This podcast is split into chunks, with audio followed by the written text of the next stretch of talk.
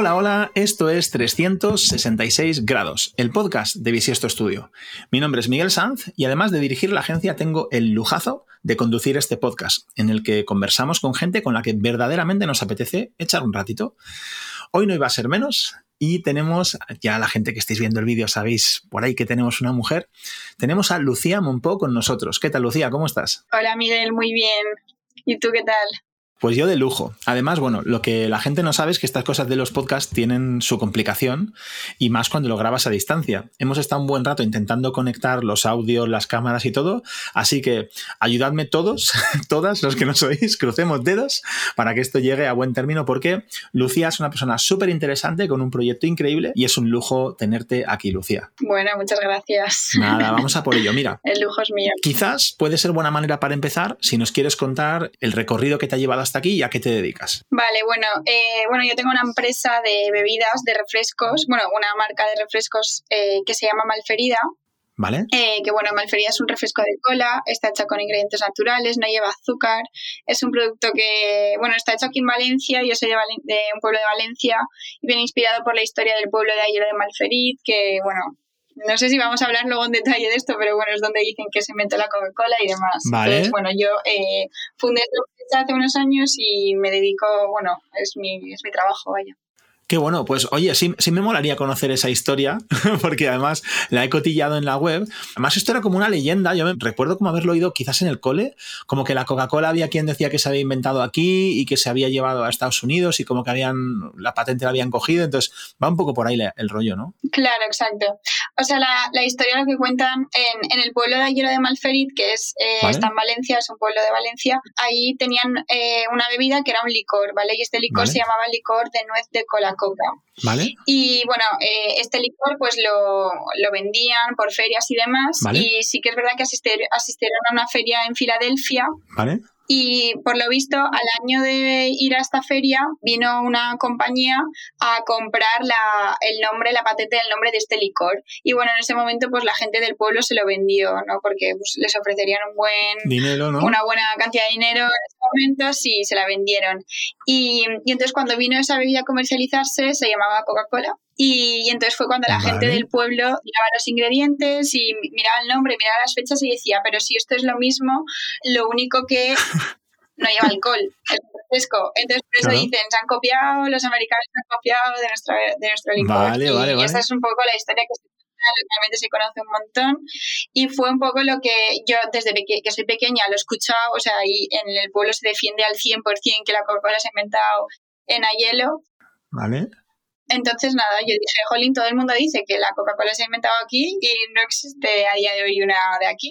Qué bueno. Y eso fue un poco mi, la idea que se me ocurrió. En ese momento me pilló, eh, era el momento de hacer mi TFG vale. y dije, bueno, eh, igual puede ser una, una idea chula hacer un plan de negocio de, de refresco de cola, que en ese momento pues... Qué pasada. Esa era un poco la idea. Qué guay. Oye, para, sí. para, para, los de la LOXE, que estamos un poco más antiguas, TFG es trabajo de final de grado, ¿verdad? Es como el trabajo final de carrera, cuando terminas, como que tienes que hacer un proyecto, supongo. Sí, justo acabas la carrera y tienes que hacer un, sí, un trabajo de final de grado. Se Genial. Llama. Y vale. nada, yo decidí un plan de negocio. Yo estudié ADE, entonces eh, decidí hacer un plan de negocio de una idea de proyecto. Y como estudié en una universidad que se llama EDEM y tenía la posibilidad de hacer las prácticas en Lanzadera, que es la aceleradora de empresas, pues lo quise aprovechar y así fue como empecé con ello. Digamos. Pues es lo que te iba a preguntar, porque había visto que en formación habías, te habías formado en AVE. La gente que nos veis ya notaréis que Lucía es muy joven. Es increíble con el proyecto que tienes entre manos lo, lo joven que eres, ¿no? Y es algo que te comentaba antes de empezar a grabar que, que, me sorprende muchísimo,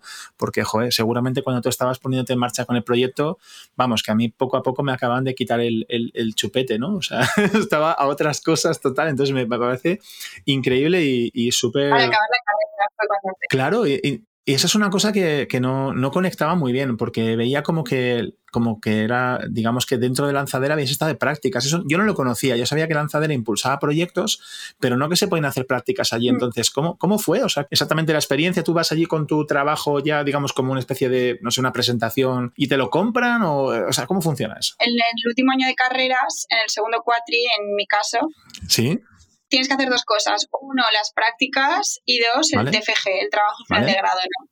Entonces, tú las prácticas las puedes hacer en una empresa que, pues, que te contrate para el periodo de prácticas. ¿Vale? Y en nuestro caso nos daban la opción de hacerlas en lanzadera desarrollando nuestro propio proyecto. Es decir, es como un poco haciendo las prácticas ya en tu empresa, como que dice, guiados por lanzaderas. Estamos dentro del programa y, tenemos ahí un mentor y demás que nos va pues un poco guiando, ¿no? Eh, guiando. Hmm. Entonces, sí, yo decidí hacer esto y para aprovecharlo más, o sea, ya que tenía que hacer un TFG y ya que iba a hacer un plan de negocio, pues en vez de hacerlo de una empresa que ya exista o lo que sea, pues la hice de, de. O sea, es como que estaba todo linkeado. Sí, sí, estaba todo como relacionado para ti. En EDEM nos dan la oportunidad de hacer esto. Qué bueno, me, parece una, me parece una pasada, ¿eh? O sea, porque ya te digo, incluso muchas veces se habla que en el ambiente universitario hay un poco de separación de lo que es la formación de luego lo, que sería el día a día en, una empresa, ¿no? Entonces, aquí claramente no existe esa diferenciación. O sea, entiendo que el curso iba muy destinado a esto, el proyecto, un proyecto de negocio, llegas a un lugar donde te permiten desarrollarlo y aparte de tener un mentor, o sea, ¿qué significa tener un mentor? Para, para intentar entenderlo bien, Lucía, o sea, llegas allí y ya te pones a porque, joder, montar esto no es fácil, ¿no? Te pones a crear una fórmula, o sea, ya te empiezan a ayudar con logística, e-commerce, o sea, ¿qué, te ayudan ahí? ¿Qué te cuentan? Porque vitaminas te tienen que dar o algo, no sé. No, a ver, eh, lo primero que hice, eh, a ver si no recuerdo mal, bueno, primero, o sea, Malfría no existía, ¿vale? Era una idea que yo tenía y ni siquiera sabía ni cómo lo quería hacer ni nada.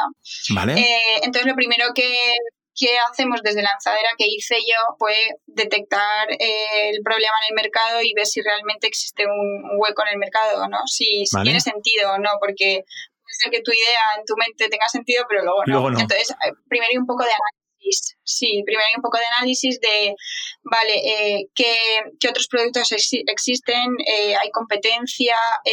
Cuál es mi buyer persona, quién me podría comprar. Y entonces es un poco de trabajo, pues de un poco de salir a la calle a ver qué hay, de investigar, de, de estudiar, de estudiar el mercado al final. Entonces yo me acuerdo que eso fue como lo, primero de lo primero. Y luego, eh, si ves que sí, que puede tener sentido, pues ya sigues avanzando. Eh, primero voy a necesitar un producto, cómo lo voy a hacer, quiénes pueden ser mis proveedores. Eh, tuve que ver cómo se hacía, el, cuál era el proceso de producción, porque también lo desconocía. Y también paralelamente, quién me va a comprar, ¿no? O sea, yo voy a Sí, eh, yo voy a hacer un producto con ya un valor añadido que todavía no existe el producto, pero en teoría yo lo quiero así, voy a ver quién serían mis, en plan, a quién me voy a dirigir, ¿no? Mañana, si mañana tengo el refresco, a quién voy a venderlo, a qué precio. Para saber el precio tenía que tener en cuenta también los costes del distribuidor, pero bueno, el precio del mercado de la competencia. ¿Qué más? Eh, bueno, no sé, un poco como tocar un poco todo para luego que del siguiente paso de, vale, ya, ya sé quién me lo puede producir, he hablado con estas empresas, me pueden hacer una cantidad pequeña, me pueden dar plazos de pago para poder como financiarme con mis ventas. Eh, entonces, cuando ya tengo eso, pues es como que ya das el siguiente salto de, vale, lo quiero hacer. Y entonces eh, yo dije, para adelante. Y entonces ya hice mi primera producción de unas 10.000 botellas, si no recuerdo mal, que era, bueno, pues una producción pequeñita para, pues para empezar a, a ver si, si se movía o no. Claro.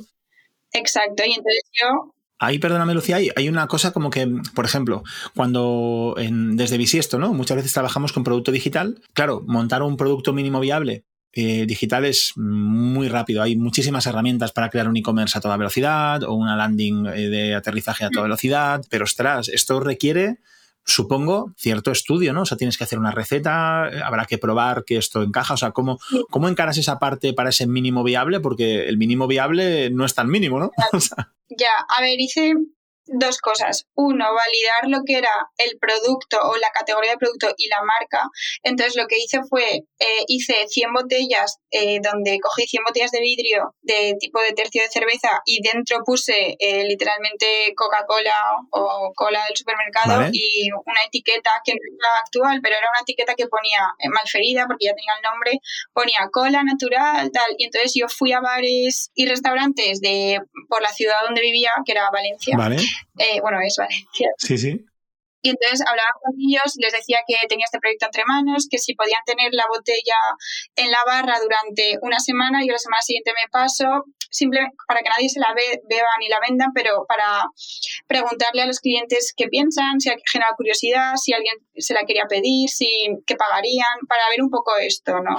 Entonces esto yo lo hice con bares y así yo podía ver si, si, la marca, pues si era atractivo, si cabía una marca que no fuese Coca-Cola o Pepsi en un bar, en qué tipo de bares les llamaba más atención, en qué tipo de bares pasaban totalmente el tema, porque luego a, partir de ahí pues em, ya era una manera de ir acotando. Y esto era una muestra muy pequeñita y luego eh, esto era como el, lo que es el concepto del producto y tal, sin probarla ni nada, porque lo de dentro no se podía beber. Vale. Y luego, en cuanto a la formulación, pues eh, nada, hablé con una empresa que se dedica pues eso, a formulaciones, a hacer compounds y demás. Lo que hicimos fue coger eh, muchos refrescos que ya existían en el mercado, ¿Vale? Eh, que tuvieran categorías que a mí me gustaran. Por ejemplo, esta me gusta que no lleve azúcar, esta me gusta que lleve este ingrediente, esta me gusta su sabor, esta me gusta, ¿sabes? Sí, sí, sí, entonces coger algunas para hacer como un mix, un combo, y entonces me hicieron una propuesta de varios sabores, y bueno, de varios sabores, eran como la misma fórmula, pero con algunas variaciones. Pues está un poco más ácida, está un poco más dulce, menos dulce, ¿sabes? Y nada, hicimos una cata, pequeño, también todo, en plan, sí, y, al final pues había una que gustaba. Por encima, ¿no? y bueno, claro, entonces yo dije, al final pues una que me que a ellos les convencía, a mí también, a la gente que la había probado a ciegas también dije, creo que este puede ser el sabor de malferida. Y entonces eh, así fue como validamos un poco lo que es la idea de producto y lo que era el sabor. Vale. Oye, no sé si se puede contar más o menos cuánto puede costar una cosa así, ¿no? O sea, lo que es, por si acaso no quieres dividirlo, me refiero a montar todo este, este pitote, o sea, eh, montar la formulación, las pruebas, una producción mínima de 100 botellas, o sea, todo ese periodo de prueba en estos dos ámbitos, ¿no? Lo que es la categoría del producto y luego la parte de fórmula, eh, en tiempo y en pasta más o menos cuánto es. O sea, sin la producción real, en dinero, pues no sé, igual con 4.000 euros lo tienes. Ostras. Eh, bueno, sin contar, bueno, sí, más o menos. Vale. Y luego en tiempo, pues yo eso, eh, empecé igual lo hice en tres meses o por ahí. Vale. Jolín, o sea que fuiste muy rápido y además yo creo que, guardando los recursos. A lo que era ya tenía, o sea, tres meses lo que ya, ya, en tres meses cuando ya tenía los proveedores y era simplemente, eh, pues eso, analizar y buscar, pero previamente tuve que buscar a los proveedores, tuve que buscar, o sea... Vale. ¿Y cuánto duraban las prácticas, Lucía? Las prácticas llevan seis meses, pero eh, luego me quedé en lanzadera, sí, o sea, a vivir, antes del programa. pues casi. Pero me refiero, ese verano yo ya había acabado las prácticas, pero seguía estando en lanzadera y seguía yendo a trabajar ahí. Jo, qué pasada. hasta que en septiembre fue cuando tuve el producto. Qué pasada. En febrero empecé las prácticas y en septiembre ya tuve mi malferida. Qué bueno, qué bueno. Pues todo ese tiempo. pues enhorabuena de verdad por tanta iniciativa. De hecho, mira, tenía algunas preguntas un poquito más sobre ti a las que voy a volver, pero es que me he metido como un miura porque me, parecía súper interesante lo que me estabas contando. Eh, como te decía, he estado cotillando la parte de LinkedIn y, claro, la carrera profesional, digamos que es muy, muy pequeña porque es que a poco que acababas de empezar a dar tus primeros pasos profesionales, acabas en malferida. Pero sí que algo que me ha llamado mucho la atención y es que has estado de eh, como voluntaria en un montón de, creo que son carreras, ¿no? O sea, voluntaria en en carreras, puede ser, carreras me refiero de, correr. Ah, sí. ¿Sí? Sí, bueno, las de Alfonso, sí. Vale, y eso... Sí, sí, bueno, eso también viene por EDEM, la verdad. Vale. Porque a ver, es que EDEM, aparte de lo que es la carrera, te da muchísimas más cosas y una de ellas es, por ejemplo, estos voluntariados, pues que nada, eh, se hacían carreras aquí en Valencia de, de running y bueno, nosotros estábamos pues o en el guardarropía o dando los, dorsales o, o dando la vuelta al corredor o en la meta. Sí, sí. Claro, exacto. Y nada, todos los años eh, nos tocaba estar en una o dos carreras. Qué bueno, ojo, pues es que y te, iba a preguntar, o sea, que era más por contexto que porque tú tengas, eh, o sea, ¿a ti te gusta el running, te gusta correr o era como tocaba esto? Eh, a ver, en su momento era porque tocaba, la verdad. Pero bueno, a veces sí que es algo. me, parece, me parecen bien ambas, sin duda. Oye, y también he visto Sí, pero que hiciste, que no sé si esto es algo como habitual o lo has hecho solo en una ocasión o cómo es, pero como que estás también otro voluntariado, es que me llama mucha atención porque, saber, es, relativamente habitual encontrarte en un perfil pues que haya hecho algún tipo de labor, pero en tu caso como que he visto un montón de cosas que tenían que ver con voluntariado en diferentes ámbitos, ¿no? Y había uno que me llama la atención que era mentora de jóvenes. ¿Esto qué, qué significa? Ah, ¿Qué es? ¿Qué hiciste o qué hacías o qué haces? Esto lo organizaba la FEB que necesitan a gente voluntaria para acompañar a niños que igual necesitan que estéis, que, que haya una figura como más de confianza o más de amigo o más de hermano mayor como encima de ellos, porque pues igual en el cole eh, no la tienen o en casa tampoco. Entonces, nada, pues yo lo hice y estuve con una chiquilla de, eh, tenía 15 años en su día, ahora ya es más mayor. Vale.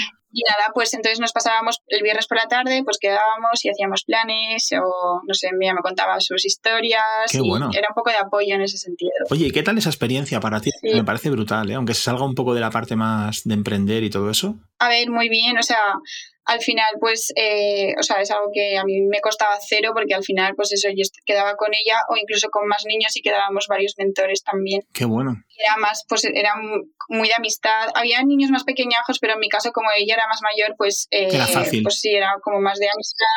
Claro, ella me contaba mm. sus historias eh, y al final, pues, ves que eres un apoyo, pues, que sabes que en el, en a lo largo de la semana igual tiene mil movidas que no sabe ni gestionar, pero sabes, sabes que ese hueco va a estar tranquila, va a estar calmada y va a estar contigo. Entonces, qué pasada. No sé, yo iba a gusto, la verdad. Sí. Pues de verdad, enhorabuena por ese punto, porque, joder, Qué, qué, difícil debe ser para algunos chavales pasar algunos momentos y, y, yo creo que tener a alguien así como tú.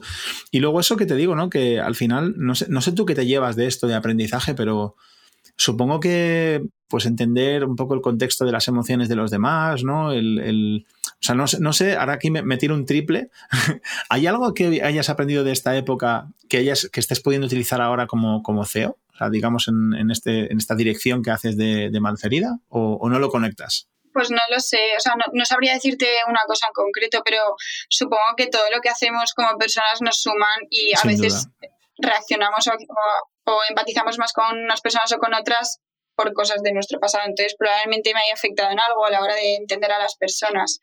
Eh, porque esto yo lo veía como muy, algo muy de ponerme en el lugar de otra persona y entender o de ver detrás de unas acciones o detrás de hay veces que hay gente que eh, actúa de una manera o de otra, siempre hay detrás un, un contexto, una historia. ¿no? Entonces, un poco de Claro, entonces igual pues puede ser que igual entendiendo a ciertas personas o reaccionando de una manera o de otra me haya afectado, pero tampoco sabría decirte Esto algo muy concreto. específico, ¿sabes? Bueno, una pregunta ahí que se me ha ocurrido sobre la marcha. Oye, me meto a. Volvemos a, a, Malferida. Te hago algunas preguntitas de cosas que nos hagan entender un poco pues, el volumen del proyecto y, y, tal. Por ejemplo, a nivel de facturación, ¿sabes más o menos dónde estáis? Eh, a ver, el año pasado eh, facturamos 150.000 euros al vale. final de la. O sea, en total. Vale. Realmente fue el año que más facturamos porque en los dos primeros años. Bueno, el primer año facturamos igual eh, 40.000 euros o por ahí, uh -huh. que fue 2019, que bueno, pues bien, o sea, es el primer año, vas así Claro. viendo un poco, porque al final este mi producto eh, se tiene que vender botella a botella, entonces... Vale. Y luego el segundo año, que fue 2020, eh, que fue el año del COVID, El COVID. ahí creo que facturamos 30.000 euros o por ahí, que bueno, que... Que con aguantar, estaba, con, con aguantar bastaba, ¿no? Porque, Claro, lo bueno de ser un proyecto pequeño es que es eso, con poner una pausa a todo, eh, Claro. nadie moría, no tenía, nadie tenía por qué morir. total. Y, y luego el tercer año ya sí que fue 150.000 euros, eh, pues eh, empezamos a explorar un poco más el retail, eh, Vale. nuevos distribuidores y demás. Y nada, y este año pues veremos, pero mm, Vale. de- haremos más que el año pasado, seguro. Qué bien. Pues enhorabuena por, bueno. por la progresión también, Lucía. Oye, eh, para hacernos igual, para ver un poco esa envergadura, ¿no? Eh, ¿Te sabes, sabes los números de palés o de botellas que habéis vendido hasta el día de hoy o este año, algo así? ¿Es alguna cifra que, que nos haga hacer una idea? A ver, hasta el- en total de acumulado, Lo a ver, te total de acumulado no me lo sé. lo podría mirar, lo podría mirar, pero bueno, no sé, o sea, más de 200.000 botellines seguro, Qué pasada, ¿eh? incluso más de 300.000 diría yo. Qué bueno. Pero bueno, tampoco quiero decir mucho a ver si luego me estoy pegando un triple, pero bueno, sí. Por ahí. Me encanta. Y eh, a lo mejor es más fácil. ¿Sabes cuántos establecimientos os venden o cuánta, en cuántas ciudades estáis o algún dato así también para entender a nivel geográfico cómo, cómo impactáis? A ver, en puntos de venta entre retail y hostelería estaremos en unos 500 puntos de venta más o menos. ¿Vale? Y sí que la mayoría están en la comunidad valenciana y en, en Cataluña es nuestro destino con, o sea, nuestro segundo destino con más puntos de venta. Luego Madrid, Luego, pues eh, tenemos puntos de venta sueltos alrededor de España también. De gente que a lo mejor como que os ha contactado porque quería tener el producto o cómo habéis llegado a ellos. Sí, exacto. Pues igual nos han visto por las redes eh, o les he contactado yo si he visto, si les he conocido y he visto que puede encajar el producto como le puedo suministrar, ya logísticamente estoy preparada para ello, pues, eh, pues sí, pues eso, no sé, nos hemos conocido, a ver si les encaja y, y nada, ahí tienen malferida. Qué bueno. Oye, y justamente dices, ahora que estoy preparada eh, a nivel logístico, o sea, a mí me parece una locura. Eh, a ver, bueno, te, cuento. He trabajado muchos años en, de camarero en, un bar, mientras me pagaba los estudios y en otros momentos, ¿no? Y, la verdad es que es un tipo de sector, la hostelería, por el que siento muchísimo cariño. Pero es muy complicado, entiendo que es muy complicado porque tienes bares de toda la vida con una manera de trabajar pues muy particular, casi de como si fuera la gente que tiene negocios familiares en hostelería, a veces el bar es como una extensión de su casa, o sea, eh, literalmente para lo bueno y para lo malo, ¿no? Eh, luego tienes grandes grupos hosteleros, eh, está muy desagregado, en todas las ciudades hay un montón, y me planteo lo complicado que debe debe ser entrar en esto y, te, cuento un poco por qué lo pienso, ¿no? No solamente porque esté desagregado y demás, sino porque, ¿qué va primero? ¿Que tú en los bares coloques eh, malferida y entonces la gente la pida porque la ve? ¿O que la gente vea malferida y como la pide, el del bar te la compra porque se la han pedido o sea, es como una pescadilla que se muerde la cola, es como el rollo del marketplace, que va primero la oferta o la demanda, ¿no? No sé si te has enfrentado a eso. Sí, sí, claro, claro. A ver, al principio era muy fácil porque nadie conocía Malferida, entonces, eh, nada, yo tenía que hacer por, por convencer al hostelero y después que la ofreciera. Eh, de hecho, el canal de hostelería es un poco complejo por eso, porque pasa por muchas manos, porque también está el distribuidor. Entonces, mi producto me lo compra el distribuidor, el distribuidor se lo ofrece al, al gerente del establecimiento y este, después normalmente hay un equipo de camareros en barra, en, bueno, atendiendo, lo que sea, que también tiene un poco de trabajo de, de ofrecer un producto nuevo que no se conoce. Claro, entonces, eh, estos son muchas personas, muchas manos eh, y puede ser que no el 100% tengan interés en venderlo. Desde luego. Entonces, eh, sí, es un poco reto por esa parte, entonces yo he intentado trabajar he hecho un mix o estoy intentando hacer un mix porque es que tampoco es que tenga la fórmula clave ni nada, pero yo creo que es mucho más fácil cuando tú generas demanda y el propio consumidor la pide y la busca porque entonces sí que se va a esforzar el camarero en tenerla fría, eh, sí que se va a esforzar el hostelero en comprarla, el distribuidor en, llevarla a tiempo, en tal. Entonces, eh, yo, yo creo, o sea, después de este tiempo que he estado, pues he probado un poco de todo y seguramente me toca probar muchísimas más maneras de trabajar, pero bueno, creo que a día de hoy podría decir que lo que más me convierte o me genera es eso, intentar generar esa demanda en los consumidores y de hecho he intentado hasta decirles a, la gente que compra en la feria, ¿dónde, en qué, a qué bar vas y dónde quieres que te la venda? Y yo voy y se la ofrezco, ¿sabes? En plan, y tengo un poco la venta asegurada porque ellos se la van a pedir y... Qué bueno. Entonces yo creo que al detalle...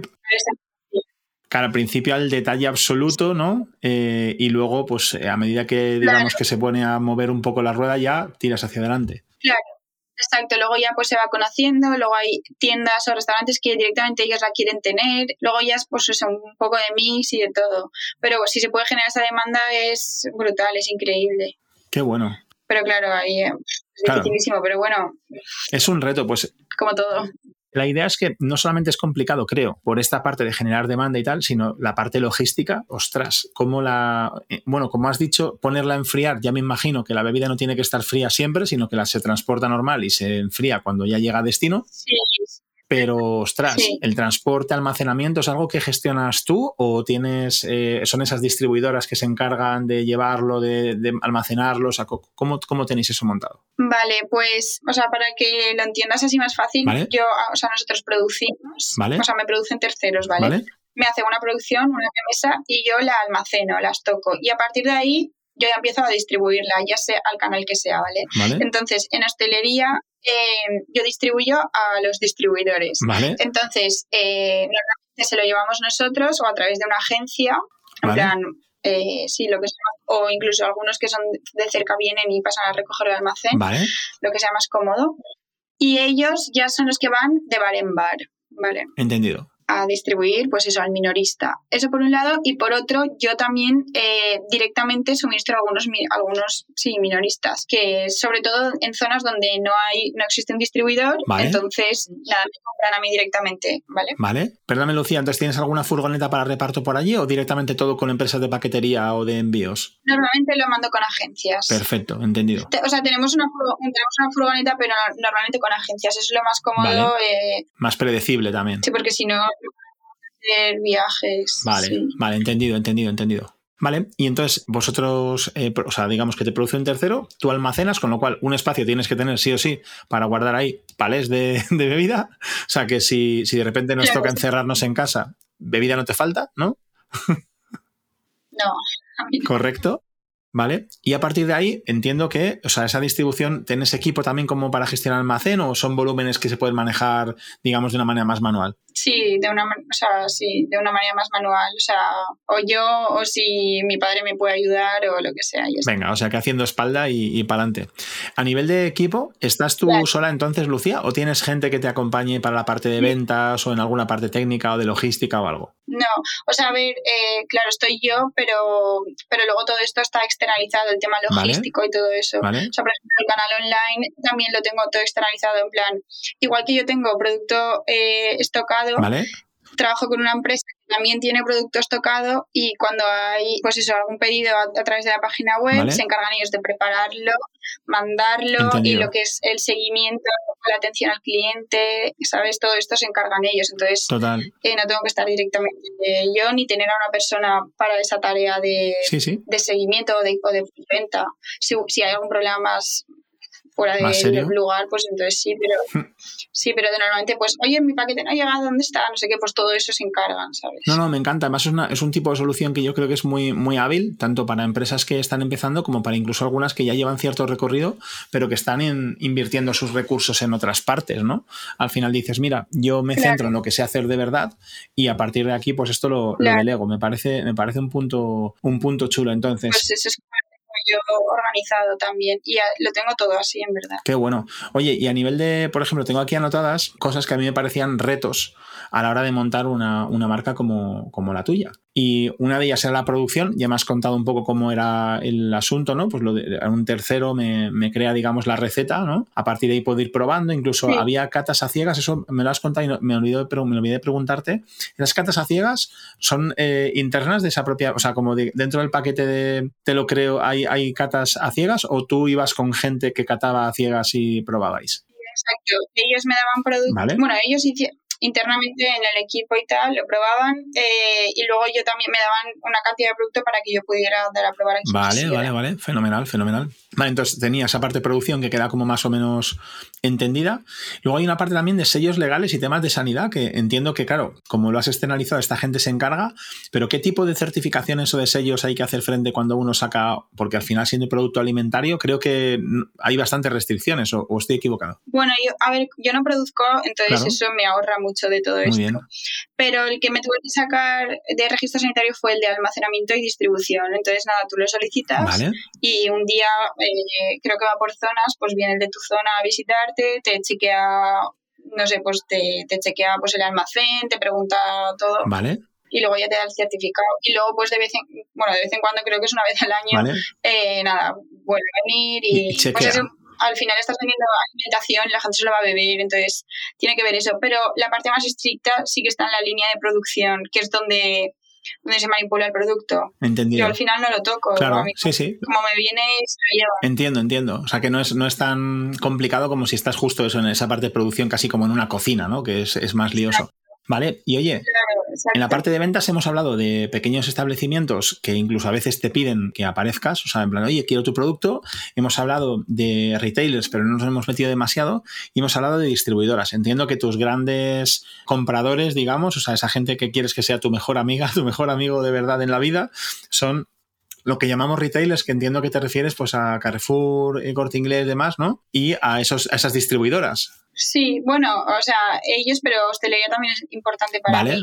Pero bueno, en supermercados siempre te da mucha visibilidad y el producto es como muy accesible para, para todo el mundo porque puede ser que estés en un bar, pero claro, si justo no eres de esa zona o nunca vas a ese bar o no vives ahí, no te llega. No te vas a mover. Y si estás en una cadena de supermercados, pues es más probable que, más gente te lo tenga pues al lado de casa o, más cerca. Totalmente. Entonces, eh, bueno, sí, es, está guay combinar ambos, en verdad. Qué bien. Ambos canales. Pues de hecho es una de las cosas que me ha sorprendido bastante porque veo el proyecto que va, pues digamos, poco a poco creciendo, pero ya veía eh, que aparecen eh, los logos de, si no recuerdo mal, Aldi, Corte Inglés y Carrefour, que no, no, es poca cosa. Yo esto no lo he hecho en mi vida. Entonces, ¿cómo se accede a entrar en una gran superficie como estas? Tienes que hablar con alguien. O sea, primero, ¿cómo se accede a esto? Vale, pues bueno, el primer supermercado con el que empecé a trabajar fue Carrefour, ¿vale? Que, empecé eh, como ya Valenciana, ¿vale? Eh, que es ¿vale? la provincia de Castellano, Alicante y Valencia. Vale, o sea que va por zonas, por lo que me dices. Sí, sí, sí. Vale, vale, vale, vale, Bueno, a ver, tú puedes visitar nacionalmente, pero normal, o sea, esto es la zona Levante, luego está, bueno, sí. Vale.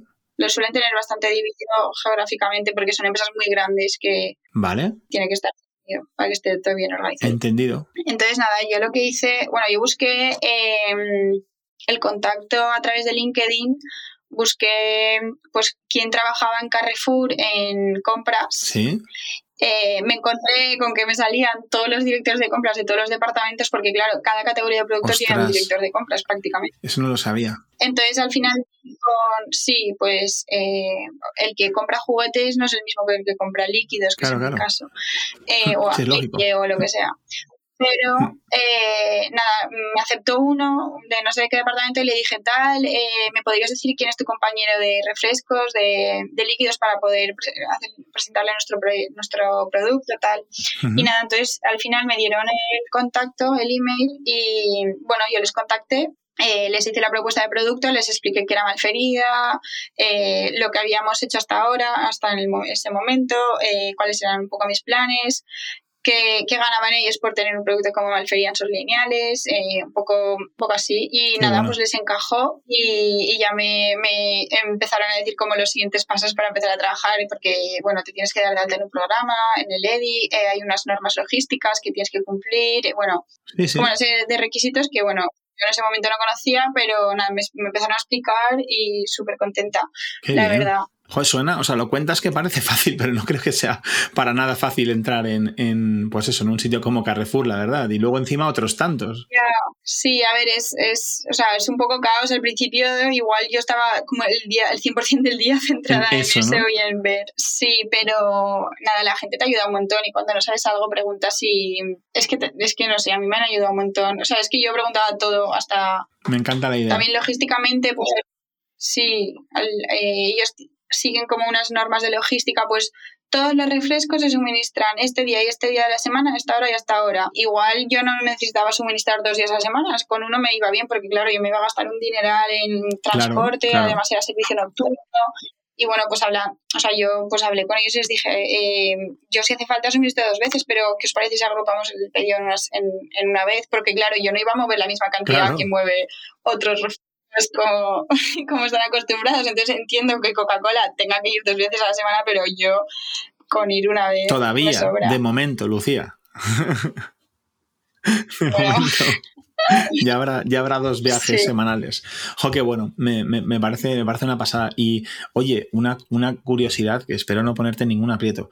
¿Cómo es posible que veo Carrefour, Corte Inglés y Aldi y no veo Mercadona, siendo Mercadona quien te ha dado el, el espacio como para tal? ¿Lo has intentado? A ver, es que Mercadona, o sea, yo he estado con Mercadona y Mercadona me ha ayudado en el background, o, sea, o sea, digamos que no, no trabajo con ellos que el producto, primero porque Malfría no está preparada para suministrar a todas las tiendas. Vale, vale y segundo por su manera de trabajar, ellos tienen, eh, sus productos suelen tener la marca principal de esa categoría de producto más la suya propia. Entendido. Y no, es, un supermercado que tenga lineales enormes con muchas marcas de, cada categoría de producto. Vale, totalmente, totalmente. Vale, entonces normalmente tienen una solución por cada, que eso es lo que ellos llaman prescribir, ¿no? Eh, he ido al mercado y te, te traigo la mejor solución y si puede ser la suya propia de hacendado, mejor.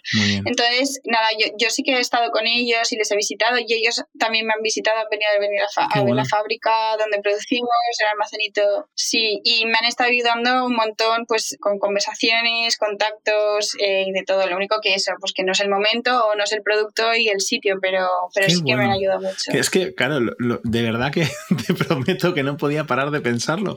Digo, ¿cómo, ¿cómo es posible? Pero claro, lo que cuentas tiene muchísimo sentido. Tiene muchísimo sentido. Bueno, ya me quedo más tranquilo. Eh, oye, entiendo, Lucía, por lo que cuentas que desde el principio, digamos, inicias tu proyecto, es casi casi un proyecto unipersonal, entonces. De momento, por lo menos. O sea, es como un emprendimiento que digamos, necesitas de mucha gente, necesitas de estructura, pero de momento la tienes fuera, la estás gestionando desde tu persona.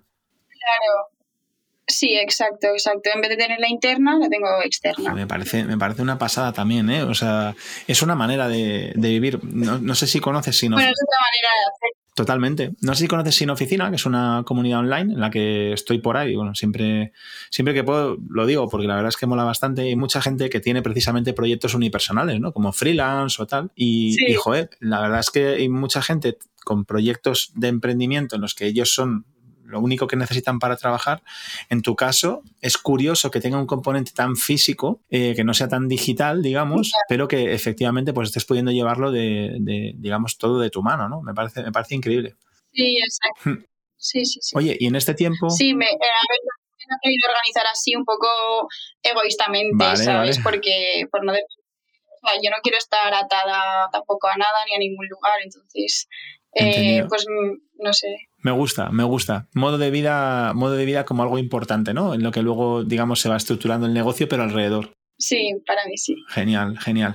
Oye, y, un poco en esta idea te iba a preguntar, ¿cómo ha ido cambiando tu labor en este tiempo? Porque entiendo que el primer día, pues primero estabas explorando el mercado, en un momento dado tendrías que empezar a vender y eso pasaría relativamente pronto y probablemente nunca se agote, ¿no?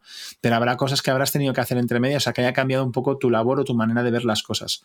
Eh, ¿Cómo ha cambiado tu día a día eh, o tus quehaceres con el tiempo, Lucía? Vale, pues sí, al principio pues eso, pues igual estaba más en dónde voy a vender el producto, ahora también, pero igual ahora pues buscando acuerdos o sea, acuerdos comerciales más grandes, pero también a nivel de estrategia de empresa, o sea, qué tengo que hacer para dar el siguiente step, ver con quién aliarme, cómo optimizar también el trabajo que hago, eh, tanto a nivel costes como a nivel tiempo, no sé, ver qué es lo más rentable, ver eh, cómo mejora la rotación, ver qué, qué, nuevos puntos de venta han surgido, que las empresas cómo están, hacia qué línea de trabajo están yendo para en qué momento me tengo que, presentar como producto, eh, no sé, un poco siguientes pasos, no sé. Sí, pues me parece apasionante. Y justo te iba a preguntar eso, ¿cuáles serían esos próximos retos de Malferida? ¿Tienes eh, como una hoja de ruta en plan de, sé que aunque sean miles, ¿no? Estos dos o tres son los siguientes que tengo que encarar. Sí, ahora estoy centrada porque digamos que en Malferida el hueco de mercado lo tiene, el nicho, o sea, es como está súper validado, eh, funciona,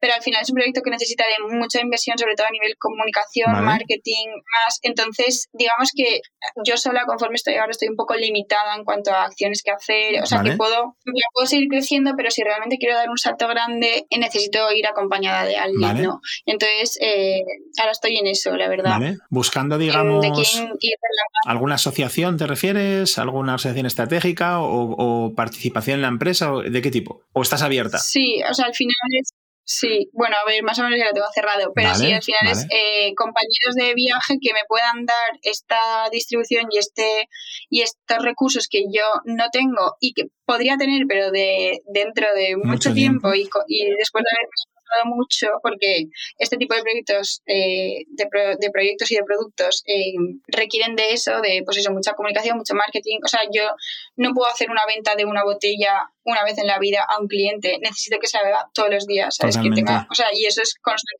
constantemente Total. Entonces, a nivel así grande, pues aliarme con una empresa de estas eh, para que me ayude y me pueda aportar, me pueda dar este valor añadido que, Qué bueno. que le haga al proyecto paso, digamos. Genial. Totalmente. Yo creo, vamos, por lo menos yo tengo la sensación de, entenderte y, que tiene muchísimo sentido. Hablando un poco de esto, si no recuerdo mal en lo que he leído, creo que has estado eh, hace relativamente no demasiado en Startup Explore para eh, conseguir una ronda de financiación, ¿no? De, si no me equivoco, 100.000 euros. ¿Es correcto o por ahí andaría? Sí, el verano pasado fue. Vale. Eh, sí, era, bueno, la, la, cerramos de 87.500 vale. euros. Vale, vale, vale. Genial. Esa fue la, ha sido la única ronda que he hecho, en verdad. Muy bien. ¿Y qué tal la experiencia? De inversión. Pues, no sé, a mí, o sea, a mí es que me ponía un poco nerviosa ese tema de las rondas y en plan, no sé, como que era algo que nunca me había enfrentado a ello, eh, entonces tener que vender mi proyecto a un inversor, a alguien que le estoy pidiendo al final su dinero para que invierta en, en mí, en mi proyecto, en, y, y, si luego no sale, ¿sabes? Como que me pesaría muchísimo. ¿no? no sé, como me daba un poco de respeto eso. Y que luego no fue, en plan, fue muchísimo más sencillo, la gente súper bien, súper amable, eh, súper dispuesta a ayudar en lo que sea. Pero claro, al principio, pues, no sé, era algo nuevo para mí y no había estado muy metida en ese mundo, entonces mm, me ponía un poco nerviosa. Pero bueno, luego al final bien, se cerró bien, fue una ronda sencillita, no hubiera ningún problema ni nada. Oye, y a la hora de, a la hora de, de, resolver esa necesidad de financiación, elegiste ese Startup Explore que lo he comentado antes. Yo lo conozco porque, bueno, eh, conozco a, Nacho Ormeño, que además es vecino por aquí de, de Tres Cantos, tricantino de aquí del norte de Madrid. Y, oye, sé que es una plataforma, por, por, si acaso alguien que nos escuche pues no sabe, es una plataforma en la que de manera online tú puedes eh, solicitar una serie de, eh, digamos, una cantidad de pasta y que la gente tenga un ticket mínimo para participar y puede participar mucha gente. Es casi, casi, casi, la idea de funcionamiento es como un crowdfunding, pero digamos que ellos lo canalizan como pues, gestores de la, de la inversión. ¿no? no sé si lo he explicado muy bien, pero es una herramienta bastante accesible que permite que alguien como tú, pues, pues fíjate, acceda a un montón de gente y por supuesto ese capital, ¿no? Entonces, ¿cómo fue esa elección? O sea, ¿lo conocías de antes o alguien te habló de ello? ¿Cómo, ¿Cómo llegaste a la idea de tengo que conseguir pasta y voy a hacerlo a través de este canal? Sí, bueno, yo eh, sí, sí que me habían hablado de ello y les conocía, eh, no, no a fondo porque, pues eso, pues porque nunca me había metido muchísimo, pero bueno, sí que conocía lo que era Startup Explore y bueno, no me acuerdo cómo fue nuestro primer contacto, la verdad. O sea, creo, ya nos pusimos en contacto una vez hace tiempo, pero yo en ese momento ni, ni quería saber nada de rondas, ni sabía lo que era, ni, o sea, era como que... Eso no sí, yo estaba como súper centrada en... O sea, como que, claro, en el momento ya está. Total. O sea, era como muy pronto para Malferida. Muy bien. Pero claro, luego pues ya pues el proyecto avanzó, igual sí que necesitaba pues eso, un, un poco de empujón a nivel liquidez pues para hacer para invertir en ciertas cositas, ya estábamos en algunos supers, que sí expositores, que sí, bueno, como varias cosas, entonces dijimos, bueno, vamos, voy a ver, voy a hacer una ronda pequeñita eh, porque yo también no quería hacerlo como algo muy grande, porque a mí me gusta ir muy poco a poco y pasito a pasito, porque si no... Muy bien, mejor. paso firme, paso firme. Sí, así como una hormiguita y yo voy cumpliendo mis, mis cositas, pero poquito a poco. Me encanta. Sin marear a nadie. Pues me encanta la idea. Sí, y y nada, y, nada eh, me estuvieron explicando, eh, me acompañaron durante todo el camino de la ronda, porque menos mal, porque para mí todo, me sonaba chino prácticamente. Claro. Claro, sí. Pero bueno, aprendí un montón, o sea, ahora ya no es nuevo para mí. total, total. Pero en su día, en su día sí. Entonces nada, me ayudaron un montón y muy contenta, la verdad. Qué bien, Lucía, joder. Y oye, ¿hay algo de, de ese...? Yo, por ejemplo, nunca he vivido una, una ronda, ¿no? Por dentro. Mis clientes sí, y gente con la que hablo sí, pero yo personalmente no. Y tampoco en Startup Explorers lo he vivido desde el otro lado, de, persona que con ticket muy, muy bajito eh, he intentado pues eh, aportar en alguna empresa, ¿no? Pero, pero oye, eh, ¿hay algún aprendizaje, algo que, digas, ostras, esto molaría que lo tuvieras en cuenta si vas a ponerte a buscar financiación o si vas a hacer una plataforma de este estilo, que a mí me hubiera gustado saber de antes o que aprendí durante el camino y que puede ser útil? A ver, yo creo que la clave cuando vas a pedir una ronda es eh, saber muy bien para qué quieres ese dinero, porque no se trata de tener dinero porque sí, en plan, para verte tu cuenta y con dinero, sino eh, tener un objetivo con la ronda, porque al final sí que te vas a diluir, eh, va a entrar gente, te van a prestar su dinero y luego van a querer saber, vale, este dinero que se ha convertido. Entonces, yo creo que es clave saber, vale, quiero hacer esto en concreto o quiero dar este paso y voy a necesitar tanto dinero. Y entonces ahí creo que todo se convierte en más sencillo a la hora de convencer a los inversores, a la hora de tú eh, pues eso, tener claro, eh, y luego cuando, cuando la cierres, pues poder hacer esas acciones y ver los resultados. Y yo creo que eso es un poco clave. Y luego, a nivel personal, pues a mí que me agobiaba un poco, pues me imponía lo que era la figura de un inversor y tal, y al final ves que todo el mundo somos personas y que puedes hablar y que tranquilamente. Pero bueno, yo en ese momento, pues me, no sé, como que me ponía nerviosa con no eso, me. Pero luego ya vi que no que no era para tanto. Total, Lucía, a mí cuando, mira, cuando empecé, cuando emprendí, cuando emprendí, cuando es más, un poquito antes de dar el paso, cuando estaba todavía planteándomelo, tengo un buen amigo que se llama Ángel Largo, a quien también he entrevistado en este podcast, que, me decía, me decía que, no debía tener miedo a la moqueta, ¿no? Refiriéndose como a los, los pisos altos de dirección de grandes empresas, ¿no? Eh, que, ¿no? Que, al final somos gente todos y que, y que me iba a ir bien, ¿no? Pero no, es, no es fácil, o sea, tiene razón, tiene razón. Yo, yo también lo veo cada, y cada vez más y, y ya con poca gente me pongo nerviosa cuando me voy a reunir y, y al final es lo mejor porque al final todos buscamos un objetivo, un, ganar todos, un win-win, mm. crecer profesionalmente, eh, que, que funcione si trabajamos juntos la colaboración que hagamos. Entonces, sí, yo creo que es clave eso. Totalmente de acuerdo contigo. Pues oye, te voy a lanzar la última pregunta, que así muy a lo tonto, nos hemos puesto en 50 minutitos prácticamente, Lucía, o sea que se nos ha pasado rápido. Eh, ¿Cómo te ves de aquí a tres o cinco años? Con la empresa, ¿no? Como Alferida. Como tú quieras. Eh, a ver, yo espero espero haber eh, conseguido cerrar algunas de las cositas que tengo ahora abiertas. Entonces, para, eh, para que en 3, 5 años el producto sea un producto accesible, accesible me refiero a que tú vayas eh, a cualquier pues, sitio, que sea o al prácticamente y sea fácil encontrarla, no tengas que estar mirando en un mapa donde se vende porque solo se vende en X sitios, sino que sea fácil encontrar Malferia para que tú te la puedas tomar eh, y que Malferia sea el refresco de cola que soy, pero también tenga como una gama de, de productos alrededor eh, que completen un poco, pues, que cuando te apetezca tomarte un refresco que, que sea sano, que te refresque, que esté rico. Eh, bueno, esto es, lo que estaría guay, pero bueno, ya veremos. Bueno, poquito a poquito, poquito a poquito, y supongo que trabajarás para ello. Así que, si es que, ya te digo, mm, perdona que me repita, seguro que te dice un montón de gente, pero es que ya tu edad estaba tirando un parque. O sea, es que eh, me, parece absolutamente increíble que hayas llegado hasta aquí, y, la realidad es que es solo el principio. Entonces, bueno, pues todo lo que, todo lo que venga, eh, molará verlo, Lucía, la verdad, que tiene muchísimo mérito. Oye, eh, antes de cerrar, me apetece hacerte algunas preguntitas rápidas. Así rollo preguntas de esas de no pensar. ¿Te animas? Venga, sí, sí, claro. Pues ahora debería sonar redoble de tambores y entonces voy 3, 2, 1. ¿Comida favorita? Espaguetis. ¿Espaguetis solos o con algo? Espaguetis con lo que sea. Vale, eso tenía que saberlo, que la parte de la comida me interesa especialmente. Eh, hobbies. Ahora he empezado a hacer boxeo. Ostras, qué miedo. Pero, pero en plan fitboxing, ¿sabes? En plan, una coreografía y está guay. Y me está gustando. Venga, anotado. No es la primera que lo dice, ¿eh? Lo que más te gusta de la gente. Charlar, con tener una conversación agradable. ¿Y lo que menos? Y lo que menos eh, el postureo. O sea, el postureo en, el sentido de aparentar algo que no eres. Eso no me gusta. Total. Un lugar para visitar. Ay, lo de Malferi. me encanta cómo hacéis patria chica todos siempre que estáis de algún sitio así, pues tipo un pueblo, una zona así un poco siempre a saco. Muy bien, me parece muy bien. ¿Y eh, te recomendarías un, libro o una peli o, algo que te apetezca recomendar? Pues no sé, a ver, hace tiempo que no leo. Bueno, puede ser una serie o una peli. peli ya, pelis y series sí que veo más, pero no sé, no sabía decirte una, ¿eh? ¿eh? no sé, cualquiera, cualquiera de policías me gusta. Serie de policías me vale como... me la apunto. Qué mal respondida.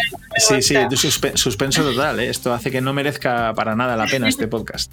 Y la última pregunta, si no estuvieras al frente de Malferida, ¿qué, ¿qué, harías? ¿A qué te gustaría dedicarte? Me gustaría dedicarme a, no sé, algún trabajo que, que no fuera monótono. Vale. Y muy dirigido a las ventas, porque me gusta. Me gusta abrir clientes nuevos, me gusta medir, me gusta analizar. Eh, no sé, creo que, es, creo que elegiría algo así. Vaya, creo que estás hecha, Lucía, qué gusto escucharte.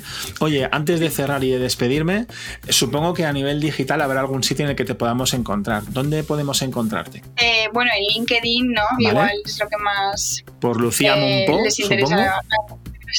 Tuiteaba un post, sí. Vale. Eh, también, bueno, no sé, el LinkedIn de Malferida, bueno, ahí no se publica mucho, pero bueno, está el Instagram de Malferida también. Vale. Twitter también tiene. Vale. Bueno, yo también, bueno, es que no tuiteo ni nada, entonces. Vale. Entonces me apunto. Eh, Instagram de Malferida y Twitter de. Malferida. Sí, que tienen más. Vale. Y luego la web de Malferida. La web, claro, la web ¿Cómo de es? Malferida Malferida malferida.com, Vale. Malferida.com. Genial. exacto. Vale, pues aquí ya te digo, dejaré todas estas, digamos, estos links en la descripción por si alguien quiere contactar contigo o, charlar como hemos hecho hoy, que además ya has dicho que te gusta, así que genial. Y eh, Lucía, solo me queda agradecerte el ratito que has dedicado, primero en el ratito que has dedicado en la charla, pero luego el que nos hemos gastado antes de empezar para conseguir que todo estuviera configurado y que nos pudiéramos oír, porque ha sido una buena odisea, ¿eh? Ya es que. Pero bueno, al final todo sale. conseguido. todo sale. Sí, sí, lo hemos No conseguido. Oye, y también muchísimas gracias a toda la gente que nos escucha, que ha llegado hasta aquí, después de casi casi una hora escuchando la historia tan interesante que tenía que contarnos Lucía, que con tanto empuje y siendo tan joven, pues tiene un proyecto súper chulo, con una proyección increíble, que ya se puede encontrar en grandes superficies y en un montón de establecimientos, eh, recuperando la leyenda de la Coca-Cola, ¿no? De que nació en, ahí, en, ahí en tu pueblo. Así que, Lucía, muchísimas gracias. Nada, muchas gracias a ti. Ha sido todo un placer. Igualmente. Y por último, como no, mi momentito de Os quiero recordar a todos y a todas las personas que estáis aquí escuchándonos o viéndonos que cada dos miércoles mandamos nuestra newsletter Recursia. Podéis acceder a recursia.substack.com y ahí podéis encontrar un montón de recursos para el mundo digital. La gente suele venir por los recursos y se queda por el tono, porque es muy chula. Ya veréis cuando hagáis una primera lectura. Además, os recuerdo que este podcast, junto con el de todas las personas increíbles que entrevistamos cada martes, aparece en bisiesto.es barra podcast y en todas las plataformas de como iVoox, Anchor o Spotify. Y bueno, por último, de vez en cuando nos pasamos por Twitch. Esto lo digo así con la boca pequeña, porque no siempre la agencia nos da tregua para conseguirlo, pero cuando podemos hacemos un análisis web y aprendemos un montón de, de webs muy chulas. Así que os animo a pasaros por ahí, por el canal de Twitch de, de Bisiesto. Y poco más, ahora sí que sí, me despido y hasta pronto.